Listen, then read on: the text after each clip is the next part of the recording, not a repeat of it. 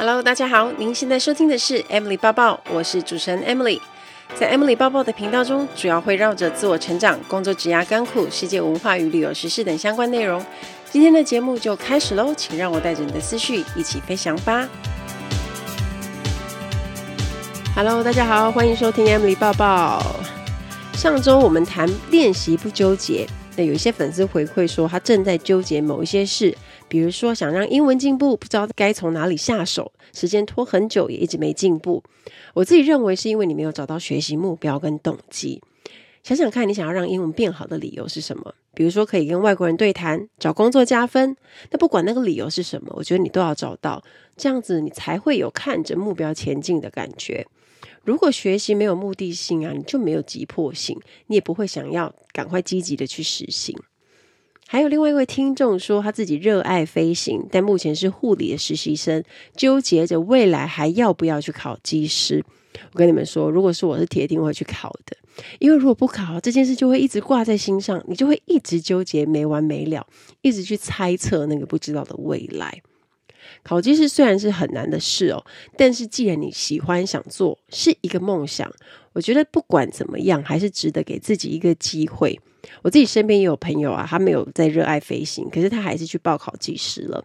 重点是那个勇敢试试看的态度，不管最后有没有成功，有试过才不会有遗憾。这是我的想法，提供给你参考。本周我去上了一个广告人范可清大哥的直播，我觉得超好玩的。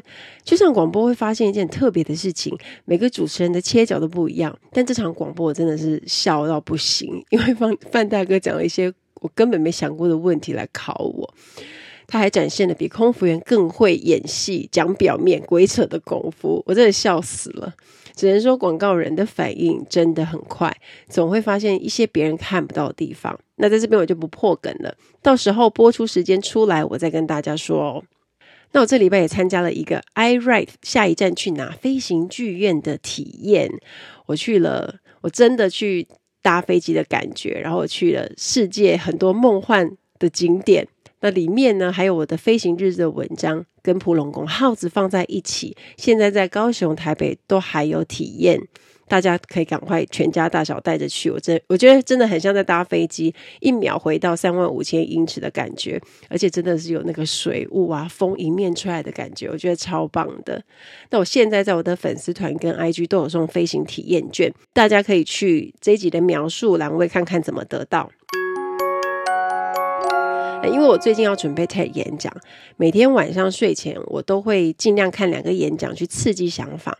那最近看到一个很有趣的黑人演讲，他说：“不要专注在目标，而是要专注在行为。因为如果你专注在目标，反而不会达成目标。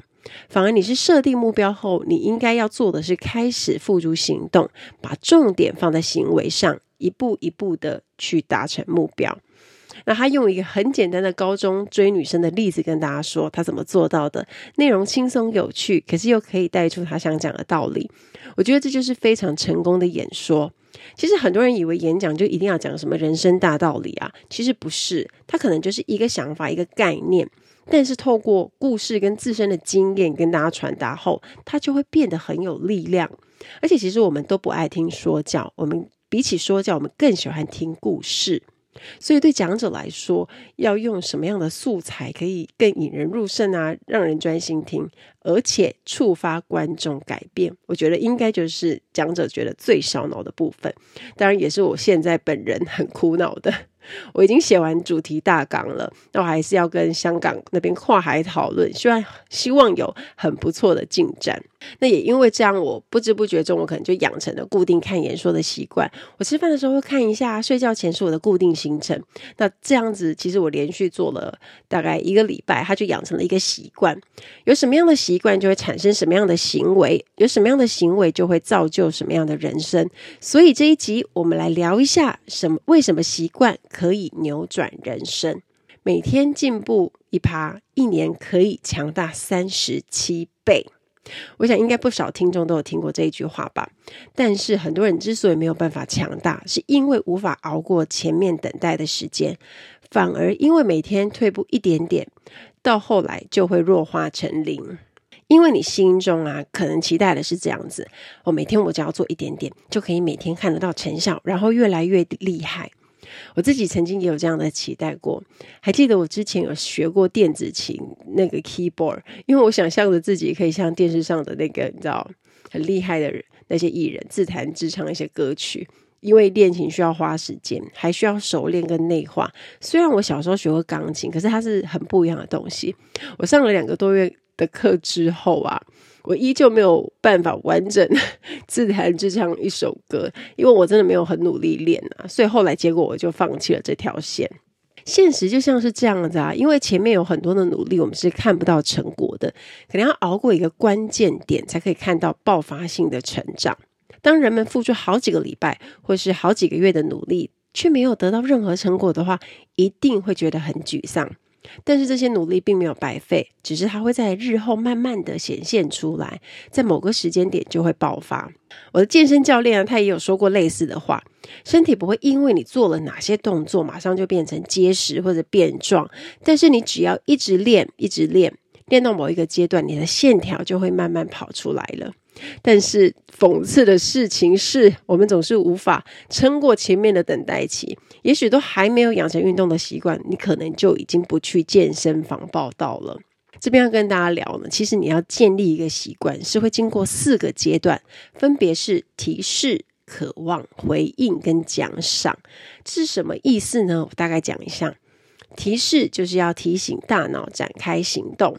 渴望是建立习惯的动机，督促你赶快执行；回应是对渴望的反应动作。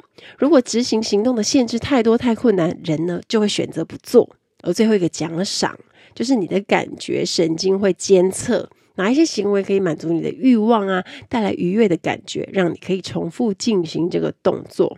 那我们举个例子，你的手机亮了，这个部分就是提示，因为你想要知道讯息内容，那个就是你的渴望，所以赶快就拿起手机来看，看的动作就叫做回应，而讯息的内容满足了你想知道的渴望，这边就是奖赏，所以拿起这个拿起手机这个动作跟手机亮了连接在一起，所以我们就会看到手机亮了就拿起来，这个习惯就被这样建立了。这个就让我想到全联那时候推出 PX Pay App 的时候，因为全联消费的主要客群是四十岁到六十岁的人，所以这个 App 推出的时候，其实大家都不看好。可是呢，为了让顾客可以更懂怎么用 PX Pay，全联也一样派出妈妈级的员工来教学，去降低学会的门槛。还有，只要介绍好友注册就可以获得点数，然后再告诉你啊，你以后如果再报电话就不能累积点数喽。所以这些方法跟优惠啊，他就马上把去全联消费的人建立起来使用 App 的习惯。所以呢，如果我们想要建立一个好习惯，就要去思考。我要怎么让提示很容易被看到？要怎么让习惯很有吸引力，让我想要继续做下去？那行动要怎么样比较简单不复杂？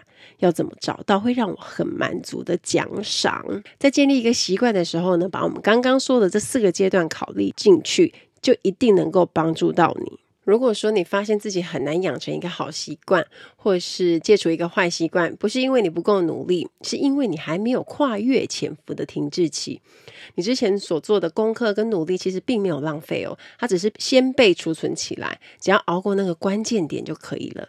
这就跟我们一开始提到的观念，每天只要进步一点点，有一些细微的改变，经过时间的复利，都会有巨大的差异。这就是在《经理人》杂志里。扭转人生的原子习惯提到了一个很重要的观念。那在这里呢，我们顺便来提一个很有名的测验。测验内容就是：假设有两个选项让你选，你会选哪个？一，现在马上获得三百万美金的现金；二，现在获得一美分，但是金额会连续翻倍三十一天。各位听众，你会选哪一个呢？或许大家有听过这个测验，知道要选第二个选项，因为一美分连续翻倍三十一天后，就会滚出巨大的财富。但是我们仔细来看这个实验，到第二十天的时候呢，它只会滚出五千两百四十三美元。第二十九天大概是两百九十万美金，还没有超过第一个选项。要等到第三十天，它才会超过三百万，达到五百三十万美金。一直到第三十一天呢，从一美分翻成一千零七十三万美金，整整多出三倍。不过啊，要获得这一千多万的美金，你可能要先熬过前面三十天。这也就是为什么可以说出人无法持续执行好习惯，因为要等到看不到久远的将来才可以看到报酬。所以大家，我们要一起努力熬过，好吗？金钱复利的威力，大家现在可能知道了。不过，在生活的每个领域也存在复利的效应。在《复利效应》这本书就有提到哦，一个人的人生可以终结成一个公式。就是选择加行为加习惯加复利时间等于目标。那我们用白话一点，就是决定加行动加重复行动加时间也等于目标。每一个项目呢，都会和最终目标环环相扣，所以我们这边可以得到一个小结论：如果你有意识到看到日常习惯，哪怕是再小的事情，它都可以改变你的人生结果。虽然我们不知道什么时候可以得到习惯的复利，但是从一小步开始，虽然可能进展没有那么明显，每当新的养成习惯起了作用，你的成就跟结果也会获得复利倍增哦。那说到这里，大家可能会想说：“哦，Emily，那是你很有毅力呀，要建立一个好习惯，其实很难又很麻烦呢。”大家一定都误会了我，其实我也没有觉得很容易。像我最早在七八年前，我尝试养成阅读习惯的时候，就失败过一次。因为那个时候我才刚飞没有两年，一开始会觉得说，哦，不行，我再这样下去，脑筋会变钝啊，我就开始要找几本书来看。我的方式就是在行李箱丢两本书，然后到外站或者是回家有空的时候，就说，哎，反正我有放书，有书就可以看。那第一个礼拜我还很兴致勃勃，七天还看了五天吧。但是第二个礼拜开始，就是因为我飞到没去过的地方，在外站就是跑出去玩啊、逛街啊，回到饭店都累到不行，隔天也还要上班，所以就很快就洗洗睡，连续三天也都没有碰书。回到家之后呢，就也因为好像就是非常累，没办法集中注意力，后来就不了了之，就那两本书也都没看，这样。所以要培养一个好习惯啊，真的不是那么容易。那与其要靠自己来战胜懒惰，不如用一些方法在日常生活中可以提示自己。在《原子习惯》这本书里面提到啊，首先你要打造你的执行意向，也就是你将会怎么执行这一个特定的习惯，有意识地察觉自己正在做什么，然后拟定计划。在英国就有一个实验很有趣哦，他们让两百四十八个人建立运动习惯，所以把这些人分成三组。第一组呢，他只要观察自己的运动次数频率；第二组的人除了观察之外，他还要看一些报告，像是运动有什么好处等等。那第三组的人呢，除了要观察跟看报告以外，还要明确的列出计划表，比如说我下周二傍晚会在公园慢跑一个小时，像这样。结果出炉，第一组跟第二组最后只有百分之三十几的人每个礼拜运动一次，可是第三组的人竟然有高达百分之九十一的人每个礼拜都有运动一次。第三组写的计划表呢，就是执行意向，就是当 A 情境发生，我就会做 B，所以到了周二傍晚，我就会在公园慢跑一小时。所以有明确写下要做什么，在哪里做，几点做，要做多久。这些都会帮助我们建立习惯。行为动机学家他提出弱则计划法，叫做 If Then Plan。当我们决定时间跟地点两个关键因素，行动就会变得比较容易。很多人都只会写说：“哎，我要做什么事情。”可是如果你没有把时间跟地点写上去啊，那个讯息就会变得比较弱。像我现在自己就开始把工作表也加进去，这个弱则计划表。以前我可能只会写说，哦，下周我要录一个影片，但现在会变成说，哦，下周三的三点在工作室录一个影片，去强迫强化我的行动。好，在写下执行意向是我们养成的第一步，接下来就可以采取习惯堆叠的技巧了。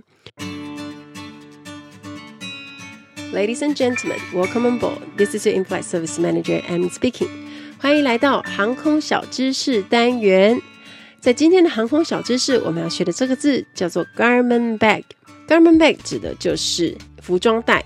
我们除了大小黑，就是俗称的大小行李箱以外，还有一个万用的百宝袋，我们叫做 Garment Bag。所以你们可以看到，组员除了大行李箱跟小行李箱之外，它外面的挂的那个袋子，我们就叫做 Garment Bag。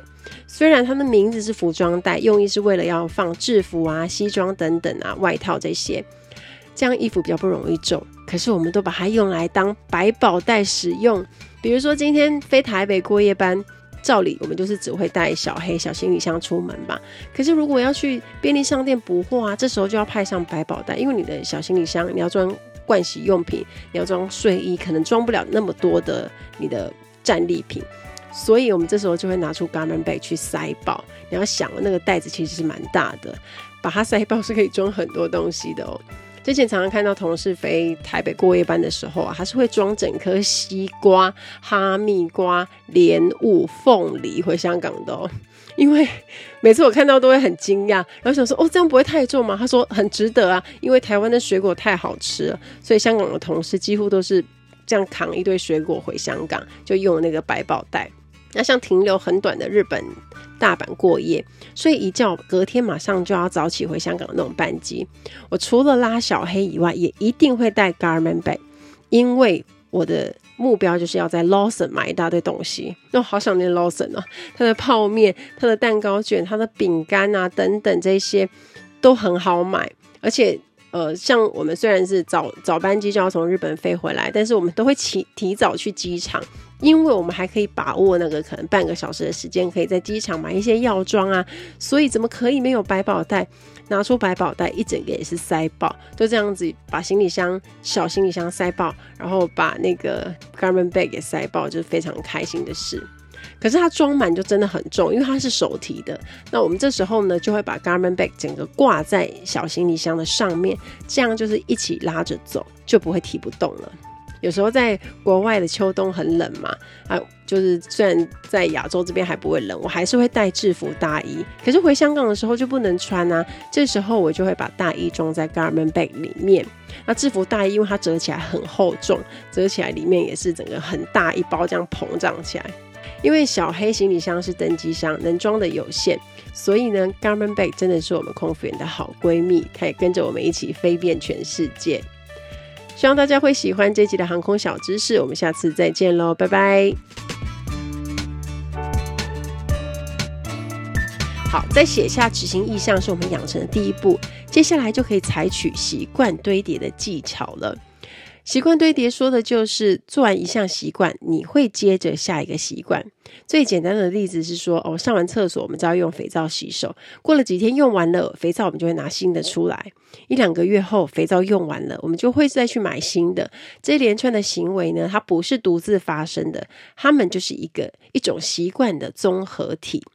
那为什么要习惯堆叠呢？因为最大的好处啊，就是可以让每一个习惯的提示显而易见。不需要再花时间另外去提醒自己。例如，我们只要穿上慢跑鞋之后，我们就传讯息给朋友，告诉他们今天要去哪里慢跑。所以这个动作同时完成了跑步的习惯，也维持和朋友联系的习惯。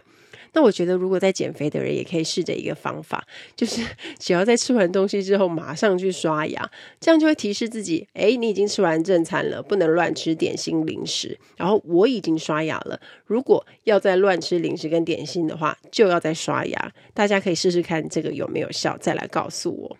我记得我以前在带隐适美矫正牙齿的时候啊，也因为。每一餐吃饱，我都要去刷牙，所以我就真的少吃很多有的没的，因为太麻烦了，吃完还要再刷。那聊完怎么建立好习惯之后呢？接下来我们来讲一下坏习惯。为什么坏习惯是很难戒掉呢？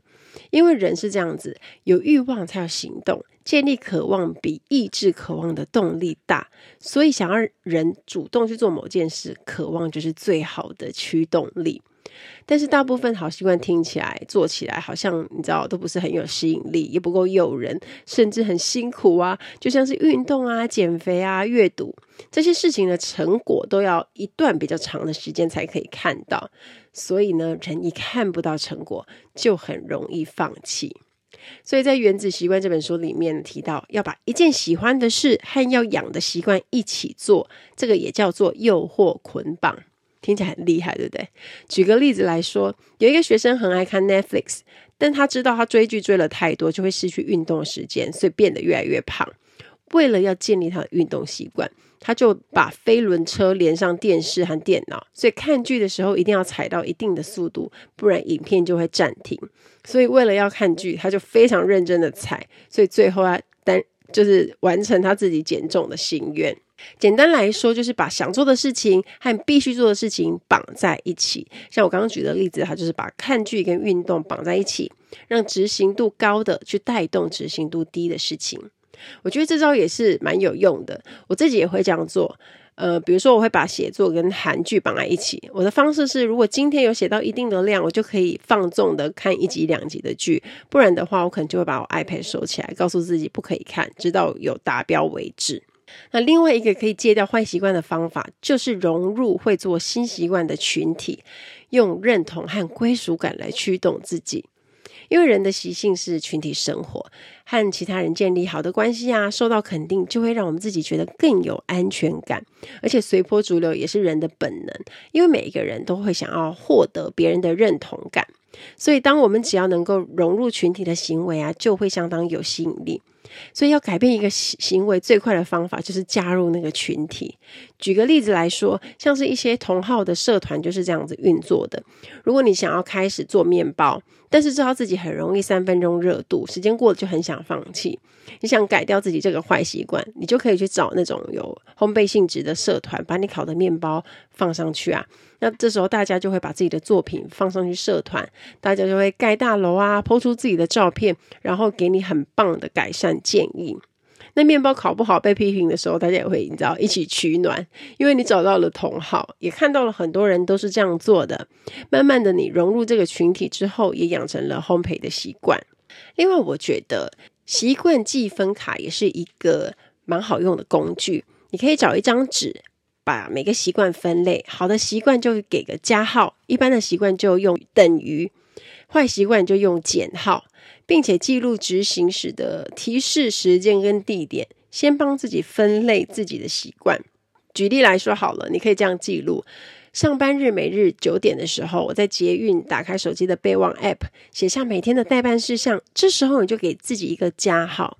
那中午十二点半吃饱，就在座位上玩手机，诶，这个时候就是减号了。如果我们要改善的话，就要提醒自己设定闹钟，规定你自己能够划手机的时间，就不会整个中午都耗在手机上，而没有办法好好的休息了。所以大家可以尝试看看这个习惯记分卡。要培养一个新习惯，可能因为门槛高或者很麻烦、很费力，大家就会提不起劲去做。而且会有一种一定要计划到很完美啊，很周全才要开始。举个例子来说，有些人想要开部落格写文章，但是写完觉得不够好，就想要写一篇很好很完美的，或者是很优质的文章才要发。可是设定这样的门槛实在太高了，你可能要花很久的时间才可能写出一篇较好叫座的。但是写作的能力，它需要时间累积，在追求品质之前，就得先有数量。不然你的部落格就会一直开不了，或者呕心沥血，你就写出两篇，可是你最后写作习惯又会因为你要产出品质很好的文章，觉得太难了，就无疾而终。所以我认为是要先行动，接着再来调整。就像我一刚开始的，我也是一开始就写得不好，但是我也是每天写，每天写，慢慢练起来的。所以这边呢，就要教大家一个两分钟原则入门行为，也是在《经理人》杂志里面提到的。一开始要建立新习惯时，不要设定太大的目标，因为执行起来很困难。把目标拆成几个两分钟可以做完的细项，比如说读完一本书，把它变成读一页；想要背一千个英文单字，变成每天背一个。那这个原则的威力在于，因为简单容易，所以你比较会有动力持续下去。你想想看，如果你每天可以读一页的书，一周也读了七页啊。当你发现你这一周七页你都可以做到的时候，你就会更有信心。到后来，你就可以变成哦，增加变成读十页，读十分钟，甚至三十分钟。我们的目的是增加重复行为，加快培养的速度。循序渐进，不会因为一开始没达到目标就你知道遭受打击，这样就可以打造一个良好的习惯。大家也会不会常常就是觉得自我怀疑，为什么事情总是做到一半就放弃？因为多数的改变跟习惯养成都是属于延迟回馈，意思是就是要看到时呃要时间才能看到成果。我们不会因为跑了十公里之后站上体重机之后就马上瘦一公斤，所以为什么这么多人减肥都没办法持续？因为那个奖赏实在太遥远了。人其实更喜欢得到立即奖赏，所以我们可以试着帮好习惯建立立即奖赏，减少放弃投降的机会。例如说，想要养成阅读的习惯，我们就可以用一个存钱筒，只要今天有阅读，就投五十块或者是一百元进去。当成一个你养成习惯后要买的礼物基金，这样子只要你有阅读，你就会开始投钱，心理上会有立即被奖励到的效果。那这个奖励效果会延续到未来，对我们的习惯发挥很大的作用。习惯养成的过程中，奖励就是一种催化剂，但是一旦这个习惯养成了，变成下意识去做的时候，奖励相对就没有那么重要了。建立习惯最害怕的就是中断，所以为了不中断，好不容易才建立起来的习惯呢，《原子习惯》的作者 James Clear 有两个方法教大家有助保持动力。第一，不要连续中断两次。在维持习惯的过程，我们都很容易被外在因素干扰，比如朋友啊、家人或者自己的因素。把握一个原则，不要连续错过第二次。举例来说，现在下班时间你都会固定挑两天去健身房，可是有一天好朋友生日要约吃大餐，这时候是不是就非得中断一次？但是如果下个礼拜朋友又要来约吃饭，这时候你就要断然拒绝说不行，因为你上次已经没去了，这一次就一定要去健身房。像这样子就比较不会被打断，好不容易养成的习惯。那第二呢，挑战难度恰到好处，因为保持动力要让自己有新的突破。在进步的过程中，我们要设定挑战不能太简单或者是太难，否则也会因为无聊或挫折就放弃。难度恰到好处，刚好在自己能力的边缘，人产生的动力最高。举例来说，我去上教练课是一个习惯，但是如果教练安排的课表太难，我就会因为觉得哦好难好累，我达不到目标，我觉得挫折之后，我可能就不想去。可是当我每一次上课都看到自己渐进式的进步，假设我硬举可能从三十公斤开始，然后增加三十五啊、四十，这样慢慢的进步，我会有自己的那个课表新突破，但是又不会一口气太难。这样子练起来就会非常的有成就感，也会更有动力持续哦。希望大家听完这一集，每天都能进步一趴一 percent。习惯养成的关键重点是执行不费力，一天两分钟，用最小的努力无痛改进。书中有一句很棒的话：世上没有完美的计划，行动才能带来完美。记得要真正行动，才能带来改变哦。期待大家跟我分享。听完今天的节目，如果有想法和问题，欢迎到我的粉丝团或是 Instagram 找我，只要搜寻“空姐报报 Emily” 就可以找到我。你也可以截图这一集的节目，分享到你的 Instagram 的现实动态上面 tag 我，让我知道你有在收听，也让我知道你对 Emily 报报的看法哦。最后，感谢大家收听这一集的节目，真的非常的感激哦。如果你喜欢今天的节目，也欢迎帮我在 iTunes 评分中留下五颗星的评价哦。我们下一集再见喽，拜拜。